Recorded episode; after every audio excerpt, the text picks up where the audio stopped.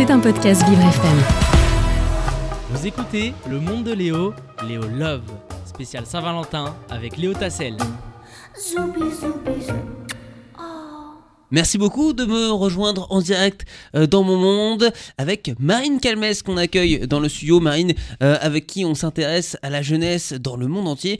Aujourd'hui, on part en Palestine. Bonjour Marine. Bonjour Léo, bonjour à tous. Effectivement, aujourd'hui Léo, nous partons en direction la Palestine avec un peuple confronté à un conflit euh, très meurtrier depuis plus de 70 ans. Cet État est très compliqué à qualifier puisque ses frontières, sa capitale et sa légitimité de pays à part entière sont contestées d'une part par une majorité de la communauté internationale et d'une autre par son voisin, son rival, l'Israël.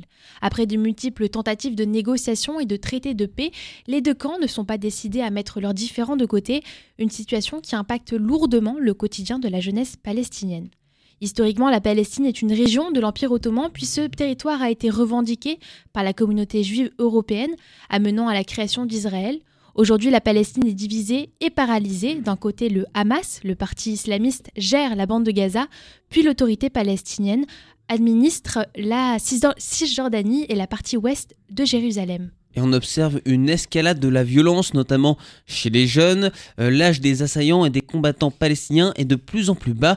Euh, comment cela se fait-il, Marine? Effectivement, je peux vous citer comme exemple l'acte d'un jeune Palestinien de 21 ans qui a ouvert le feu près d'une synagogue à Jérusalem-Est, qui est une zone contrôlée par Israël. Puis le lendemain, une fusillade d'un enfant de 13 ans. Avoir 20 ans et être palestinien, c'est être désespéré. La jeunesse n'a plus de leader et d'espoir auquel se raccrocher et croit de moins en moins à une solution qui leur serait favorable, à une paix durable et surtout pas à l'aide internationale. Cette absence d'espoir, de perspective explique en partie cette escalade de violence qui fait de nombreuses victimes dans les deux camps. Et démocratiquement, comment cela se passe pour l'État palestinien, Marine? Avoir 20 ans en Palestine, c'est n'avoir jamais pu voter. Alors aux yeux d'une bonne partie de la jeunesse, la classe politique est illégitime. On a besoin d'un nouveau leadership avec de nouveaux principes qui tendent vers la libération et le fait d'en finir avec l'occupation, confie un jeune Palestinien aux médias L'Orient du jour. Le leader de l'autorité palestinienne, Mahmoud Abbas, a 87 ans et est au pouvoir depuis 17 ans et pour la jeunesse, ses actions n'ont pas permis de mettre fin à l'occupation, aux privations de liberté et aux violations des droits humains. Les jeunes se lassent des partis politiques et scandent ni Fatah ni Hamas, une situation qui les pousse à se diriger vers les forces armées et les milices. Et en 2021, les jeunes ont eu une lueur d'espoir avec les élections législatives, mais ça ne s'est pas passé comme prévu. Pour quelle raison, Marine?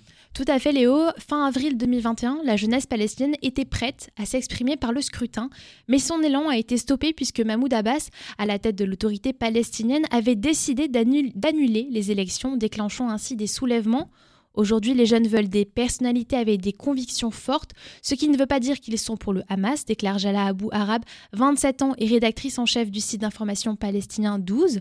De son côté, l'ex-premier ministre palestinien Salam Fayyad explique qu'il faut commencer par écouter la population, et en particulier les jeunes, qu'ils sont frustrés de l'occupation et des promesses de liberté qui ne sont jamais Euh, mais alors, Marine, quelles sont les perspectives d'avenir pour le peuple palestinien? Est-ce qu'un traité de paix est envisageable? Eh bien, les accords d'Oslo sont un bon exemple de l'échec d'un traité puisque 30 ans après la signature, les perspectives de paix s'éloignent. Pour rien arranger en Israël, un nouveau gouvernement d'ultra-droite a pris le pouvoir, anéantissant un peu plus les espoirs de négociation. Le gouvernement de Netanyahou, nommé en décembre 2022, se place en faveur de la colonisation et de l'assouplissement du port euh, des armes par les civils israéliens, selon la tribune. Les jeunes palestiniens ne croient pas non plus à une aide de la part de la communauté internationale.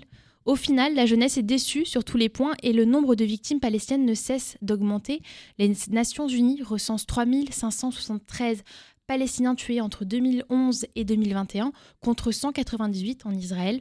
La crise humanitaire fait rage et les ressources vitales se font rares. Et depuis le début de l'année 2023, on en est déjà à 38 Palestiniens tués et 7 en Israël selon l'AFP.